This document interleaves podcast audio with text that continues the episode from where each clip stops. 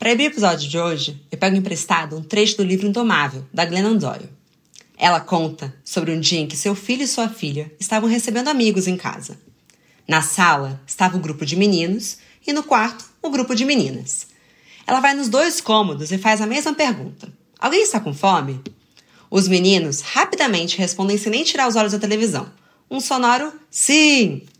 Já as meninas ficam em silêncio, se entreolham para descobrir a resposta pesquisam suas necessidades, pedem permissão para os seus desejos nos olhares externos, até que uma delas, aparentemente a líder, decide que não, não estão com fome. Os meninos sabem o que querem olhando para dentro. As meninas olham para fora porque quando somos ensinadas que precisamos agradar, esquecemos quem somos. Mas nessa vida, se você não tomar as decisões, alguém vai fazer por você. E o que acontece quando uma vida toma rumos por decisões alheias? Qual a sensação de quando chegou a hora de tomar as rédeas dessa tão breve vida? Bom dia, Óbvias! Eu sou Marcela Ceribelli, CEO e diretora criativa da Óbvias, e hoje converso com a querida influenciadora Thay de Mello sobre o que acontece quando nos tornamos protagonistas das nossas vidas.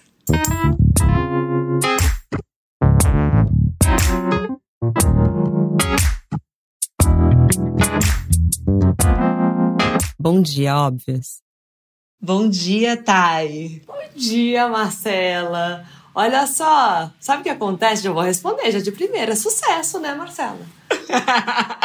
a partir do momento que a pessoa decidiu ser protagonista, virou um sucesso. Não tem outro caminho. Eu tenho certeza absoluta. Eu acho que uma das piores sensações é a gente achar que a gente tá virando coadjuvante da vida. É, totalmente. É, eu passei isso assim, para mim, quando você me falou que você esse seria o tema, eu falei, caramba, tipo, é o filme da minha vida, assim. Se a gente quiser fazer isso aqui, jogar no cinema, já, já vai dar certo, porque é, isso é, é muito é, forte na minha vida, porque realmente eu passei. Eu sou de Roraima, então é, Roraima é uma cidade quente, é um estado quente, é, é, enfim, as pessoas são calorosas, e vim morar em Curitiba muito cedo.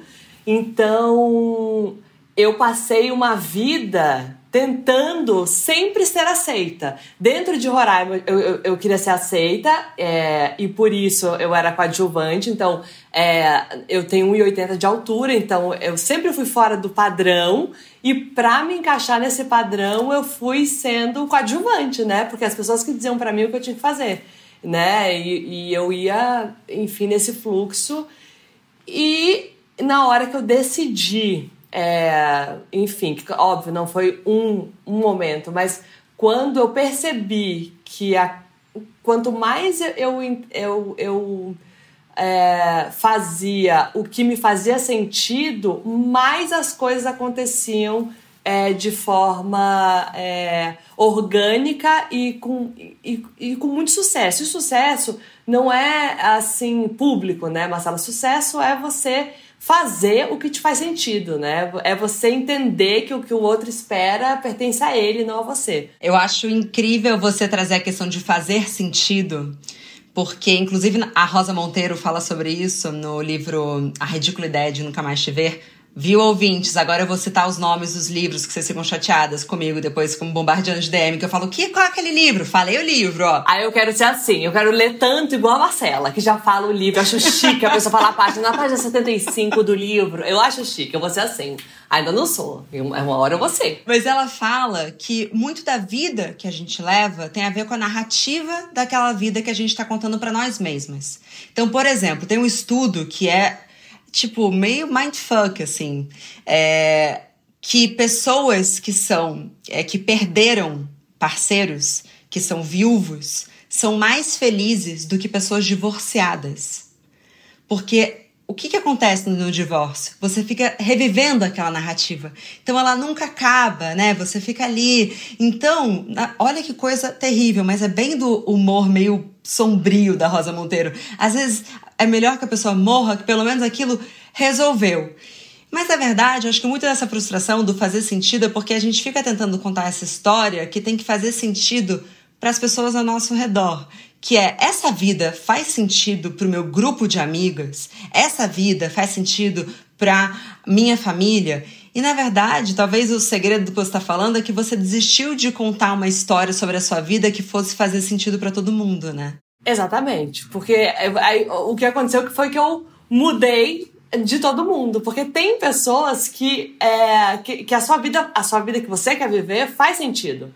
Então, é, e eu acho que a gente acaba tendo que ter muito cuidado. Eu acho que se escolher é, e escolher as suas decisões é, é uma coisa, é um trabalho muito diário, assim, Marcelo, de, de coisas absurdas. Que, por exemplo, é, as pessoas elas vão soltando o que elas esperam de você e se você não está muito atento, você não percebe o quão aquilo vai te interferir em você. Por exemplo, eu coloquei é, o meu papel de parede de onça da entrada da minha casa.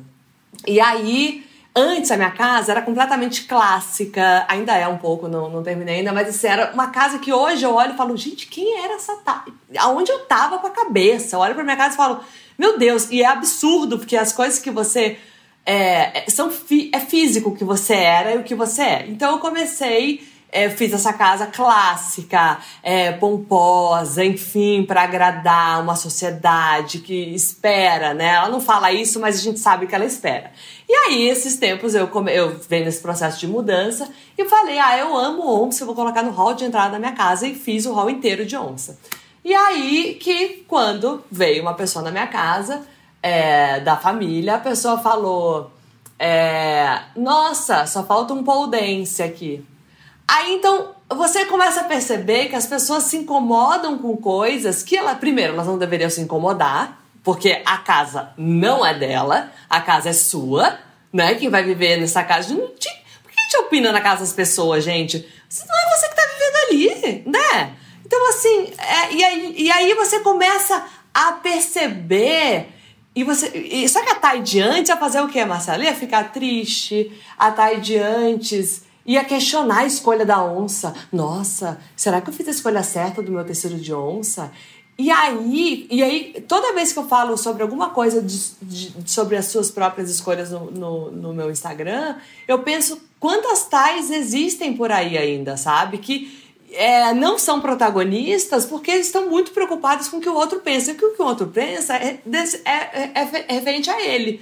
Então, por exemplo, eu vou deixar de ter minha casa com onça na parede porque alguém está falando que só falta um pole dance. E se eu quisesse, eu tenho uma amiga, inclusive, que tem um pole dance na sala. E eu, inclusive, é, é, é, respondi isso. Ah, eu não tenho por enquanto, mas eu tenho uma amiga que tem um pole dance na sala dela.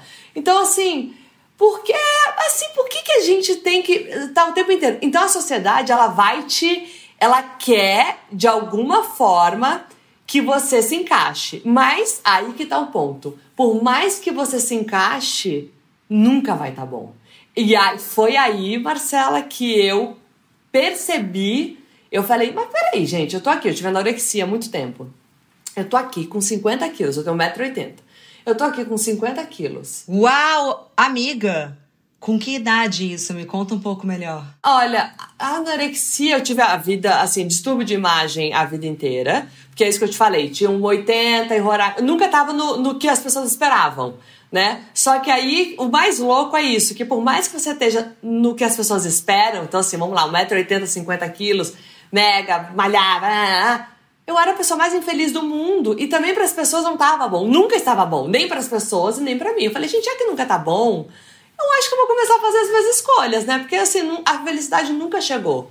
Eu acho que eu vou começar a fazer as minhas, porque assim, quando, por exemplo, eu comecei a trabalhar, eu não trabalhava, mas eu, eu tive filho com 23 e aí Aí aqui as pessoas falavam, ah, deu golpe. Aquelas coisas de mentalidade de cidade pequena, né? Então, tipo, aquela coisa que a mulher é sempre a culpada da gravidez, o homem não faz nada, né? Ele não poderia ter usado preservativo, a gente que dá o golpe da barriga, eu acho isso maravilhoso.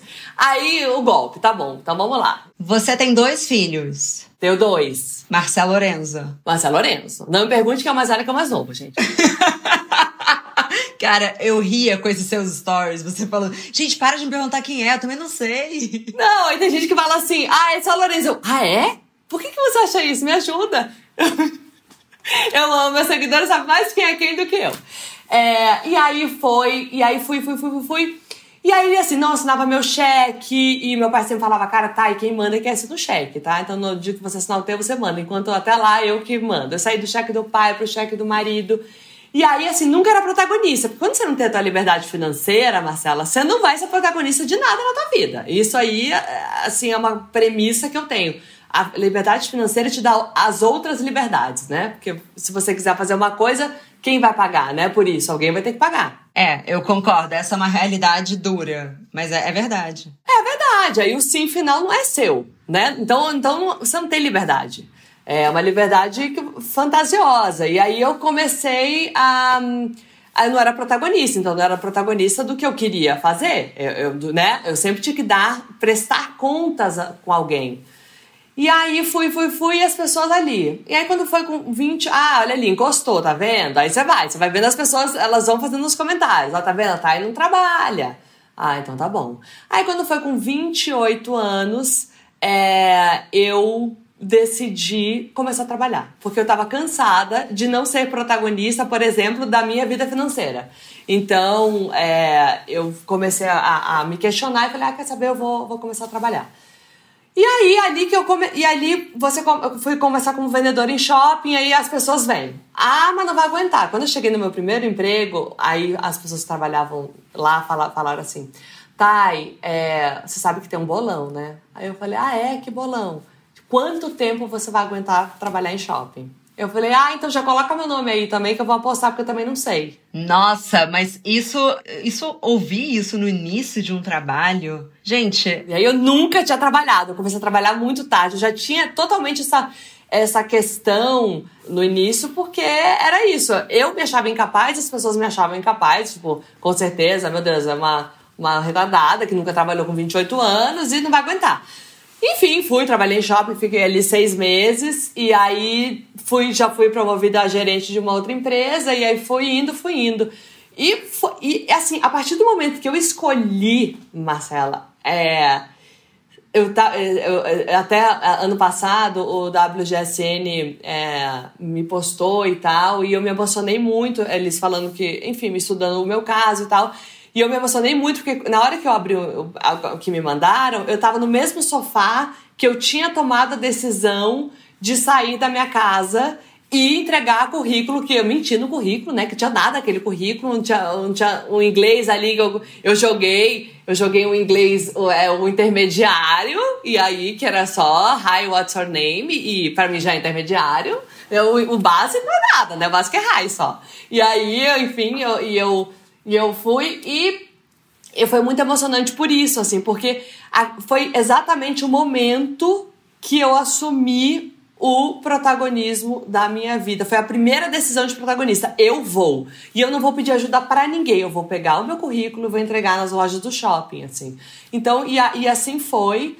É, e, e depois de, disso, você vai é, assumindo outros protagonismos, né? Porque acho que a vida tem vários. Então, na maternidade, você assume também. Porque eu era. A, o Instagram começou, inclusive, com isso, porque eu não me sentia a mãe que a, a mãe vendida para mim, a mãe que eu deveria ser, né? Eu falava, a maternidade para mim sempre foi muito difícil, sempre foi muito difícil. Eu falo que eu não vim com chip de mãe, para mim sempre foi um esforço. Eu faço a propaganda para repensarem ter filhos, amo os meus filhos, mas eu falo que é um ser humano do zero, é, é, é já vem com uma persona ali que você não sabe quem vai vir e, e eu acho muito complicado, Marcela, assim. Então ali eu já também foi um outro protagonismo que eu assumi, que foi fazer as piadas com relação à maternidade, né? Então assim, é, por exemplo, é, tem uma que fez muito sucesso e que é o Lorenzo, que é meu filho mais novo. Ele tava, é, me chamou à noite pra fazer a tarefa de casa e ele falou: Mãe, é, leia aqui, é, Lorenzo, pegue o seu álbum de quando pequeno de fotos é, e selecione uma foto. Eu falei: Lorenzo, escreve aqui. Sou o segundo filho, não tenho álbum.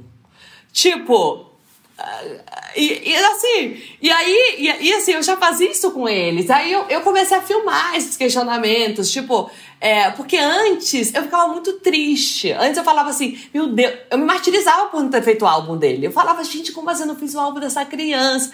Então eu falei, cara, como é que eu vou viver assim? Porque eu nunca vou ser essa mãe.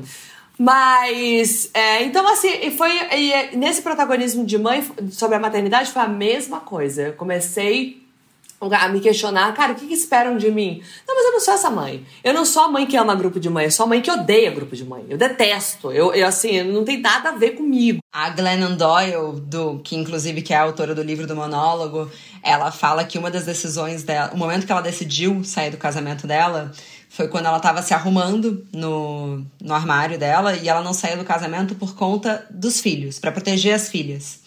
E a filhinha dela virou para ela e falou: Eu quero usar o, o, meu cabelo igual ao seu. Você pode fazer um cabelo igual ao seu, mamãe? E ela percebeu que quando a filha dela olhava para ela, ela estava se fazendo perguntas. Isso é ser, isso é um cabelo de uma mulher? É assim que uma mulher tem que agir? É assim que uma mulher trabalha? E que ela se falou assim: "Nossa, então quando a minha filha tá aqui, ela tá me vendo ficar num casamento infeliz, eu tô ensinando a ela que é assim que uma mulher tem que ser amada. Então, na verdade, ao mesmo tempo que ela estava protegendo o casamento dela, ela talvez estivesse destruindo a ideia do que vai ser para a filha dela de amor.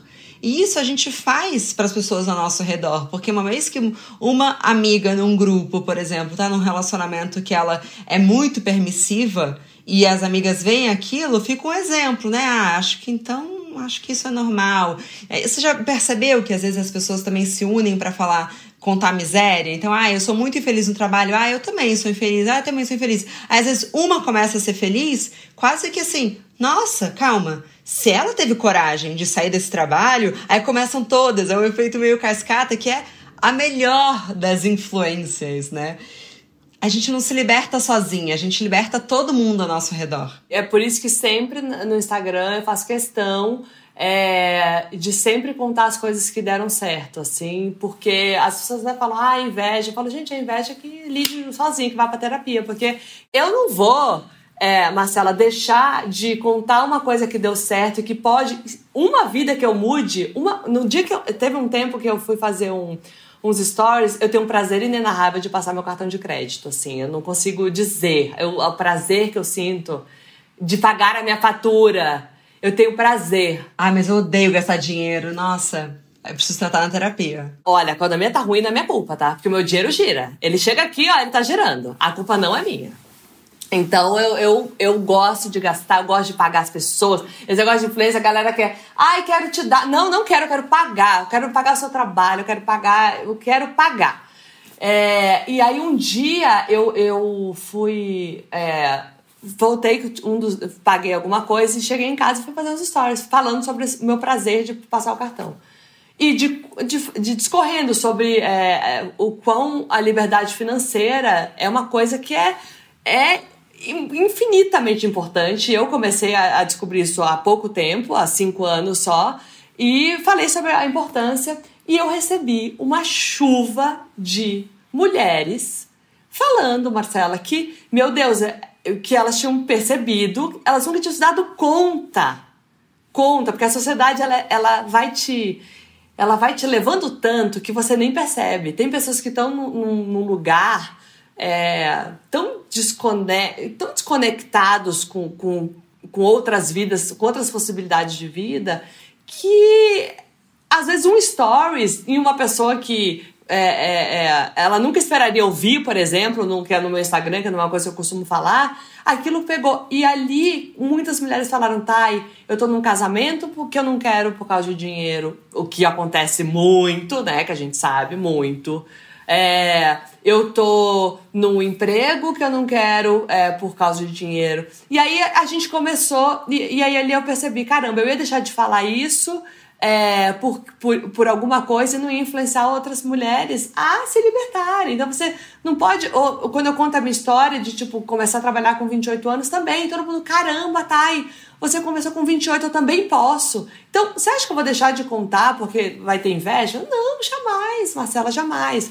Então, eu acho que quando você é protagonista, você está em evidência. É, você fica mais em evidência na sua própria vida e, você, e exatamente por isso, como todo protagonista, vai chamar mais atenção, né? Não, não tem isso é, eu acho que é uma coisa que você tem que mesmo fazer. Agora, protagonista, ser protagonista é mais difícil que na novela das oito, tá? Da, da própria vida. É mais fácil você fazer casting e pegar a novela das oito do que você ser protagonista da sua vida. É muito mais, é assim, é uma decisão, é uma, são, são decisões diárias e não é fácil, viu, Marcela? Mas, Thay, deixa eu voltar numa coisa que você falou, que eu acho que é uma certa provocação, assim. Eu acho, acho sim que é muito importante ter influência e referência, mas eu acho que as redes sociais, acho que especialmente o Instagram, né, que tá ali com uma vida muito exposta, virou uma vitrine de opções de vidas que a gente pode usar como referência. Só que quando você vê a minha vida, gente, vocês não sabem da metade. Metade? Vocês não sabem de 10%. E da Thay também. Então é claro que eu quero inspirar no melhor lugar, e eu tenho certeza que você também, Thay, mas é, quando você decidiu, não sei se foi uma decisão, mas quando você teve essa transição, digamos, para trabalhar como influenciadora, as referências do que era ser influenciadora é muito diferente do que você se tornou. Para mim, você quebrou um certo paradigma do que, que é produção de conteúdo. Eu digo você, as Lost Kids, acho que vocês vêm com uma, uma outra linguagem, tipo, ó, vocês, vocês elevaram a barra aqui. Eu queria saber se em algum momento você se questionou assim, nossa, será que eu tô fazendo direito? Porque até agora e a influência era uma outra coisa. É, você acha que às vezes ter referência ajuda, mas também atrapalha? Queria saber como é que foi isso para você. Marcela, eu faço yoga há oito anos. E na yoga eu aprendi uma coisa que é, eu acho que o asana que a gente está fazendo é a nossa vida. Eu acho que quando você olha pro asana do outro, você cai do seu. Você nunca vai conseguir fazer um asana se você estiver olhando pro asana da pessoa. Então eu sou uma pessoa muito focada, eu faço yoga todos os dias. Eu sou uma pessoa muito focada no meu centro. Hoje em dia, assim, tanto é que as pessoas falam, ah, você, é isso, você não acha uma responsabilidade, você não acha difícil ser referência, mas eu não quis estar aqui. Eu, eu, você entende assim, eu, eu, eu tô, mas ok, que legal, pode, a vida é um ciclo, uma hora isso vai acabar, isso gente, é, tudo é um ciclo, mas eu, a, a minha felicidade é fazer o que me faz sentido. Se isso virou referência ou não, é, não foi uma, uma, um objetivo, né? Eu acho que as pessoas ficam tão focadas no, no, no, produto final que elas não conseguem chegar lá, porque elas não são quem elas são, elas ficam nessas fórmulas. E a fórmula vai te levar a um lugar que já existe, porque se existe uma fórmula é porque já existe um resultado.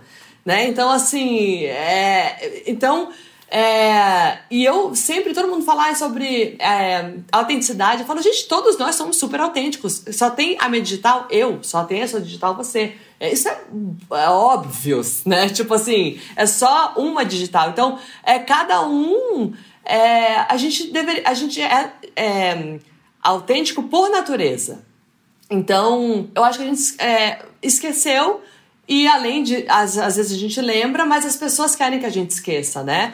Porque elas querem que a gente seja o que elas esperam, né? E o ser humano é muito isso, a gente é muito carente, né, Marcela? A gente quer ser amado o tempo inteiro e ser aceito. E aí você vai fazendo para ser amado, para conseguir esse amor que é um amor que não é amor, né? A pessoa tem que amar. Gente, primeiro, acho que duas coisas a gente tem que entender: que nós nunca seremos amados por todos, nunca, jamais.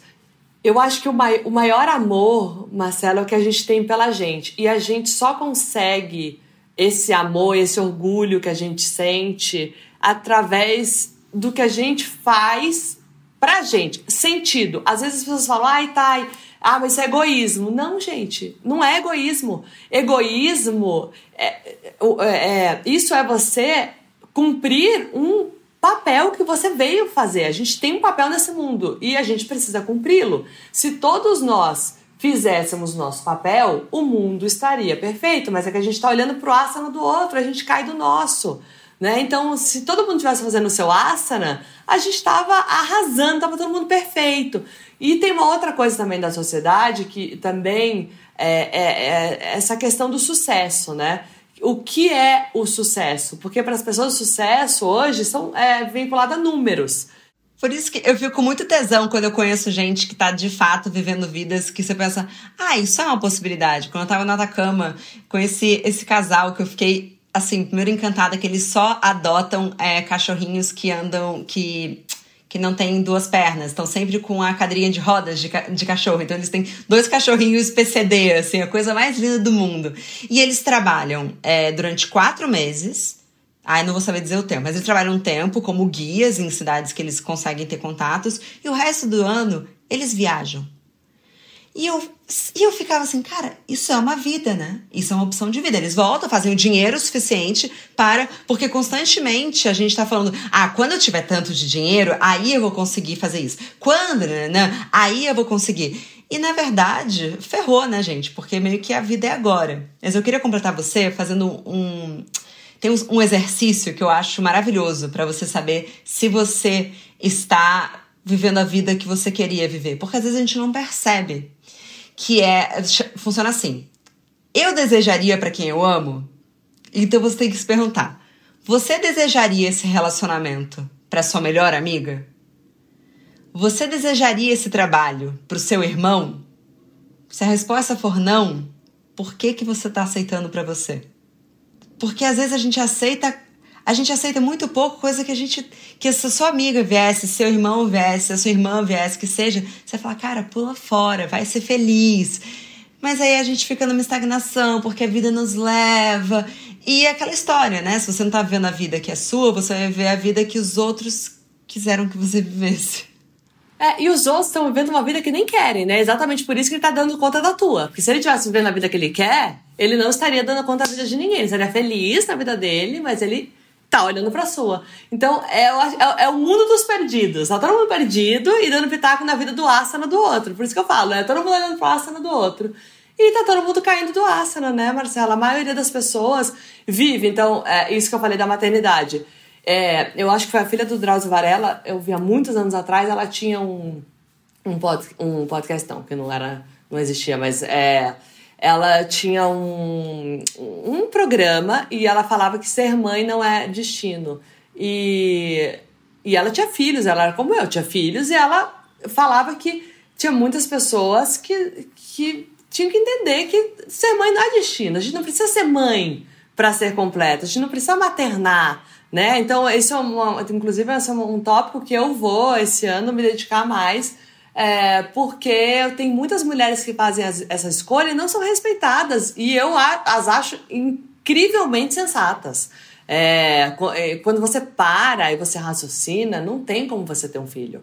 É, no mundo de hoje é muito difícil. É, sobre sobre a sociedade, sobre você. Eu sempre falo, eu já estou em treinamento, é, eu estou em treinamento e tentando melhorar, e aí vem eu agora tenho que dar conta de dois seres humanos, duas vidas. É, é uma, uma, é uma malha difícil. E aí as pessoas têm. Um, e todo mundo romancia muito, né, Marcela? Ninguém fala sobre o não maternar. Né? Sobre o, a, a, esses dias tinha um. Eu queria fazer uma publi. Inclusive, alguém que estiver me ouvindo quiser me dar essa publi, eu vou querer fazer. Mas a publi é a seguinte: é, tem um, um marca de testes de gravidez e eu falei pro meu agente, falei o seguinte, eu quero fazer essa publi. Ele está grávida? Eu falei, não. Eu quero fazer uma publi de todas as vezes que eu me senti aliviada de fazer o teste do negativo. Porque o teste de maternidade, as publicidades só são no positivo e é feliz. Quantas vezes eu fiquei feliz de, de, ver meu teste negativo? Porque eu não quero mais ter filhos. Eu tenho o, Dil, o meu marido. Mas a gente, às vezes, pode acontecer que, que, que esteja grávida você não quer. Você está se cuidando, você não quer ter uh, filho. Então, assim, é, aquilo não seria uma notícia muito boa para você se desse positivo. Você ia ficar triste. Então, assim, é, é muito complicado. A sociedade vai te. É, isso ela vai te atracando. Ó, se você só vai ser feliz quando tiver o teste, quando der positivo. Não! Quantas vezes, Marcela, você, meninas que têm namorado não querem, então são jovens, não querem ficar grávidas. Quando vem o negativo, falam, ufa, né? Aquelas noias que a gente tem, né? Eu nunca fiz um teste de gravidez. Jura, Marcela? Juro, eu nem sei qual é a sensação. eu fazia vários. Eu sempre fui a louca de tipo assim Ai, meu Deus, é desespero. Ai, meu Deus, agora. Eu fiquei grávida. Ai, fiquei grávida. Eu sempre já que eu tava grávida. Gente, eu nunca, nunca, assim, minha, também minha menstruação nunca atrasou. E eu sempre me cuidei muito, porque é uma das poucas certezas que eu sempre tive, assim. Eu não sei se eu vou querer ter filho eventualmente, mas eu sempre tinha uma certeza assim, agora eu não quero. E eu continuo assim, agora eu não quero. Mas isso para mim tem um pouco a ver com um paradigma que até a gente ficou debatendo na reunião de pauta da, da Óbvias, até a Ju Rodrigues, que é do áudio desse programa, é, que a gente tava falando assim, Por que, que existe um pouco dessa dicotomia, assim, do, dessa mulher herói, né? Essa nossa heroína que tem coragem para ir, fazer e acontecer, e ao mesmo tempo existe um lugar da fraqueza de quando você desiste de algo. Só que para você ir lá e ter coragem de fazer, talvez você tenha que desistir. Só que antes, então, você tem que sofrer e pensar: eu não vou ser fraca. Esse relacionamento, eu consigo mais um pouco. Esse trabalho, não, eu vou dar um jeito. Só que a gente vai ter que normalizar a desistência, essa romantização da perseverança. Não pode coexistir com a romantização da coragem. Porque, e daí? Você vai ter, você vai ter que existir. Inclusive, tem uma matéria da Margot Cardoso na Vida Simples, que eu queria até ler uma aspa dela aqui. Abre aspas, ouvintes. Desistir não é uma opção, diz o manual de autoajuda. O show tem que continuar, diz a cultura. E se não der certo, tudo vai certo no fim. Se não deu ainda, é porque o fim ainda não chegou. E se eu realmente fracassar, é porque não se empenhou o suficiente. Quer dizer, olha o limbo que metem a gente, né? Porque eu tenho certeza que alguma dessas suas jornadas, você falou, cara, eu vou ter que desistir disso. Vou... Você teve que se demitir de algum emprego para chegar onde você tá hoje. E sempre tem uma vozinha de: será que eu tô fracassando? A única coisa que eu não quero desistir é de mim, né, Marcela? É a única coisa, a minha certeza da vida hoje é eu nunca vou desistir de mim, porque se eu não estou feliz, ninguém vai estar. Se eu não estou bem, ninguém vai estar à minha volta, né? Então, assim, é, eu preciso estar bem. Então, até quando falam, ah, isso é egoísmo, não, porque se eu não tô, os meus filhos não estão. Porque voltamos à história da mulher com o cabelo. É, obviamente, ó, tipo, a meu, o, quando eu saio para trabalhar, porque eu trabalho em São Paulo, né? Meu trabalho todo é em São Paulo. Então, fico em São Paulo a semana, volto no final de semana, minha família e meus, meus filhos e meu marido moram em Curitiba. É, ali, o, o, os meus filhos ficam tristes, óbvio, né? Eles não têm a mãe durante a semana. Mas, ali eu tô ensinando para eles é, que eu sou uma mulher que faço as minhas escolhas e sou muito feliz com elas e quando eu estou aqui eu, com eles, eu sou muito feliz. Se eu estivesse em casa sete dias por semana e não fizesse o trabalho que eu desenvolvo hoje, que me faz muito feliz, é, eu seria uma mãe infeliz, eu seria uma mulher infeliz, eu seria. Eles teriam uma, uma outra é, é, imagem. Então, assim, eu não posso desistir de mim. Porque eu sempre penso, Marcela, eu vou embora só. Eu vim sozinha no mundo, a gente nasceu sozinho, a gente vai embora sozinho. O primeiro respiro e o último, só eu vou ter que dar conta de mim. Só de mim. Não vai vir Marcelo Lorenzo, não vai vir meu marido, não vai vir minha mãe. É só eu. Então, quem foi a Thay, né? O que que. Então, eu tenho muito medo de avião. Agora não tanto mais, mas eu, eu tive, tinha pânico. Imagina, aceitei um emprego que era em, em São Paulo, então eu pegava dois voos por semana, mínimo. E, e eu tinha esse pânico, esse pânico. E eu comecei a perceber que o medo, na verdade, que eu tinha era um medo porque eu não, eu não era uma pessoa realizada. Eu, eu colocava no avião é, o medo de uma vida não, não realizada. Então eu, eu enfim, não, não, eu, eu canalizei porque tinha alguma pendência que eu ia deixar. E hoje, depois de quase dois anos nessa vida, eu pego um avião com a certeza de que se eu morrer hoje, eu fui protagonista das minhas escolhas, eu fui o máximo que eu pude no que eu quis fazer, a vida que eu quis ter. É, então, isso é, é muito importante, Marcela. É muito importante você ter a tua casa e você, por exemplo, agora eu tô reformando a casa, eu quero olhar para minha casa e saber que aquilo me representa, né? Então, é muito importante você fazer as escolhas sobre tudo, sobre a sua vida, olhar para o seu emprego e falar: eu estou aqui porque eu escolhi estar aqui, eu quero estar aqui, né? Eu quero fazer isso. Então, é ser protagonista, não deixar que o outro escolha por você. Porque as pessoas têm medo da mudança, elas têm muito medo da mudança. Eu vejo isso pelo marketing, muito medo.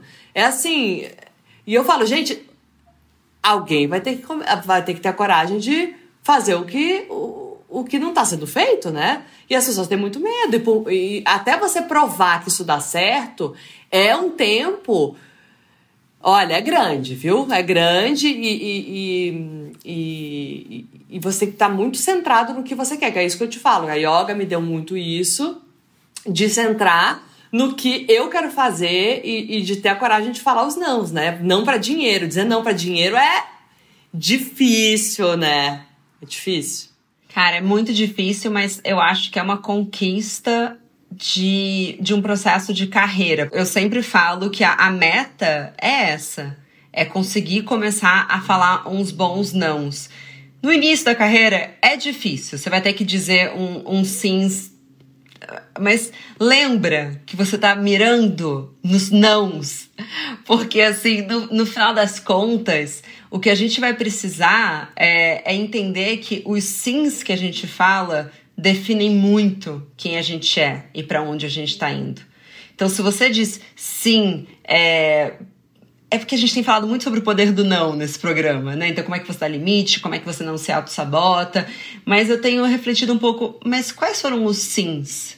Que, que, que eu abaixei a cabeça que me, que me trouxe até aqui, sabe?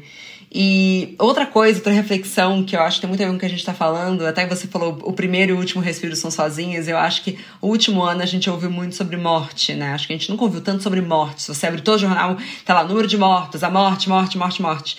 E então acho que eu nunca estive tão consciência de que eu tô viva. Isso me bateu muito forte.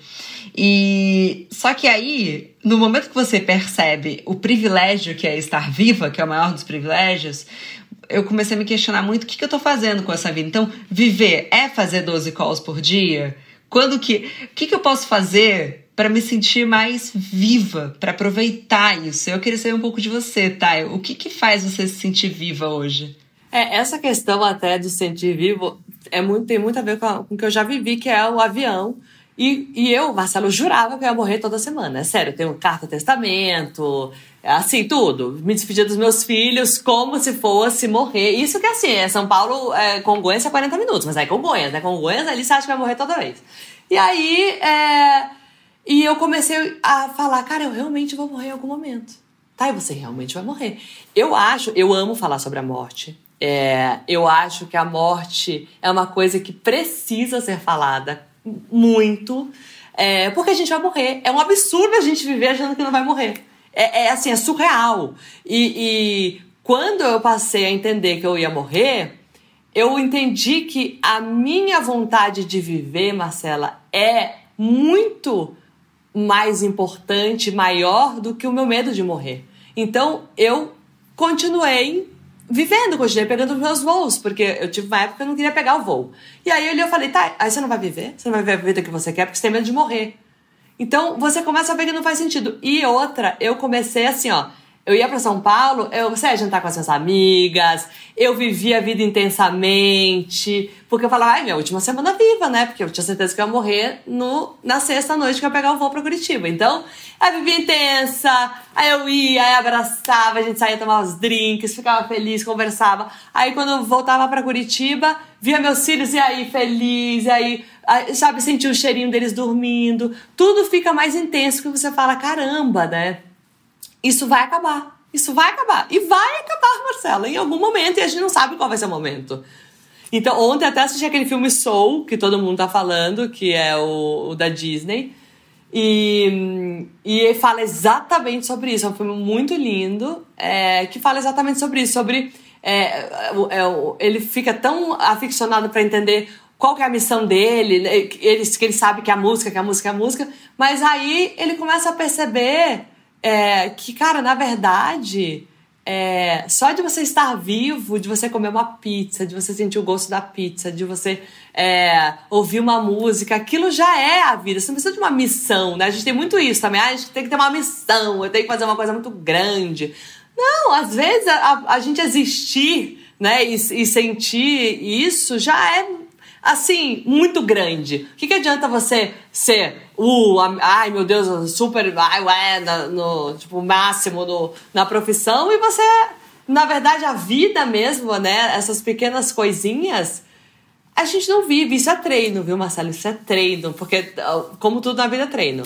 É, e tem um treino que é bem bom, que é. Nossa, enfim, eu claramente amei esse livro, O Indomável da Glennon Doyle. Eu, vou, eu prometo que é a última vez que eu trago um trecho dele aqui, que eu quero que as pessoas leiam mesmo. Que ela fala que quando a gente começa a botar metas na nossa vida, então eu quero tal coisa, eu quero tal coisa, rapidamente a nossa cabeça começa a colocar empecilhos. Porque é um pouco de como a nossa cabeça funciona. Ela quer é, viabilizar aquilo, então ela rapidamente ela faz um plano. Só que o plano sempre vai ter falhas. Só que ela fala que a gente tem que olhar para nossa vida com um pouco mais de criatividade e trazendo imaginação. Então pegar um papel e escrever assim: o que, que você imagina que é sucesso? Quando você imagina um relacionamento feliz, como que é esse relacionamento? E não escrever, ah, eu tô com tal pessoa. Não, eu imagino que essa pessoa que tá feliz nesse relacionamento, ela se sente segura. Coisas desse tipo. E depois você lê esse papel para você mesma. E entende, a vida que eu imagino, eu tô vivendo? Para você entender, porque talvez isso seja você assumir o tal do protagonismo que a gente está falando tanto aqui, que é, então tá, a vida que eu imaginei, que é a minha criatividade, que tem tudo a ver, enfim, com a criança interior, né? Porque a provocação do livro é quem você era antes da sociedade falar quem você deveria ser. Que tem assim, o que que faria a Thay criança feliz? O que, que faria a Marcela criança feliz de olhar para a vida de agora? Que eu acho um lugar super bonito também. Usar a nossa imaginação para encontrar esse lugar mais feliz. Nossa, isso é muito lindo, Marcela. Até com relação à criança, é, eu, eu tenho plena certeza, tendo dois filhos e já tendo criança, que a gente já vem sabendo que a gente veio ser e nossa persona, né? Então, é, só que aí a gente vem numa, num sistema que vai nos tolhindo, né? É, e aí eu eu essa questão da criatividade para mim ficou muito suspensa por muito tempo da minha vida, porque quando você quer agradar alguém, você não é criativo, não tem como você ser criativo, né? Porque é impossível ser criativo quando você quer agradar.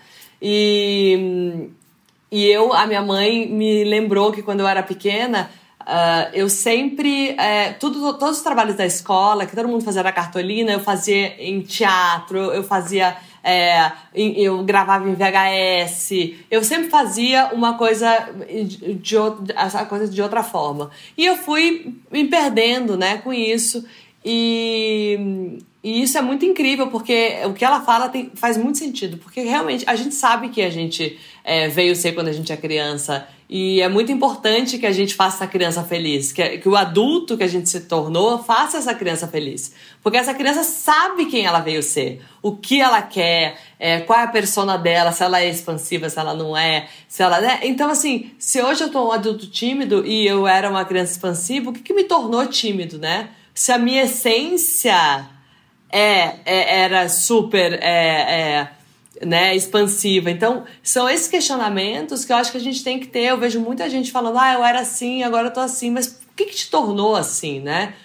E, e, e, e, olha, e vai no autoconhecimento, hein, Marcela? Que a vida é, é esse eterno olhar para dentro. E vamos de terapia. e vamos de terapia, e vamos de meditação, de yoga, de tudo que quiser, porque. É, eu acho que é muito esse caminho. Eu acho que a gente tem que lembrar dessa criança e com certeza é, e fazer essa criança feliz. Eu tenho, tenho essa, essa crença. Thay, obrigada demais por essa troca incrível. Sabe que, enfim, te admiro muito, né? A gente já trocou super essa figurinha, assim. É, quando eu te conheci, acho que eu estava um pouco no início dessa jornada e me dá. Eu fico muito feliz, me dá um orgulho, assim, de ter acompanhado. Mas para a gente finalizar, tem uma última pergunta que na verdade nada mais é do que um conselho final de Thay de Mello para quem hoje está se sentindo como você se sentiu no momento que você falou alguma coisa tem que mudar. O que, que você diria para essa pessoa? Marcelo, eu sempre falo que o primeiro passo é o mais importante, porque através dele a gente tem todos os outros. Então, coragem para dar o primeiro passo, sabe? É, entender que todos. Você nunca vai agradar as pessoas que você acha que você vai agradar. Nunca. É, é, é, assim, é um buraco sem fundo mesmo. Então, porque como eu disse antes, se eu não vou agradar, então eu vou agradar a mim, que é mais certeiro, né? Certeza de felicidade. Eu vou estar feliz, eu vou, eu vou estar fazendo o que me faz sentido. Então, sempre é, é isso, dizer sim e ter coragem para si e ter coragem de dar o primeiro passo, porque depois os outros ficam muito mais fáceis, muito mais fáceis. Perfeito. Tá, muito obrigada. Obrigada a você, Marcela. Já... Eu e a Marcela, se pegar assim, ó, 10 metros de seda é pouco que a gente rasga. Porque a gente, a gente. Eu amo ela, ela me ama. A gente fica aqui, ó, horas rasgando seda, porque realmente, eu já falei isso pra Marcela. A primeira vez que eu a vi, ela me inspirou muito, muito a querer é, ser quem eu era, assim, quem eu sou. Então, por isso que eu achei. Pra mim é muito importante estar aqui. É muito grande eu estar aqui hoje. É, é aquele recado, tipo assim, gente, os sonhos realmente se realizam, de verdade. Eu nunca imaginei que eu estivesse aqui da minha vida, nesse lugar que eu sempre admirei muito. Então, para mim é uma honra, Marcela. Nossa, ficou até emocionada. Para, para com isso. Para. Obrigada e volta sempre. Obrigada demais.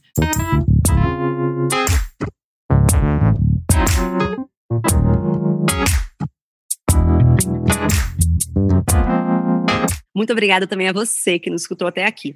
Mas a nossa conversa não tem fim. Continuamos semanalmente na nossa newsletter, que você pode se inscrever no www.obvious.cc, no Instagram, arroba Agency, e com comentários e sugestões sempre com carinho, no bomdia.obvious.cc. Bom dia, Óbvias!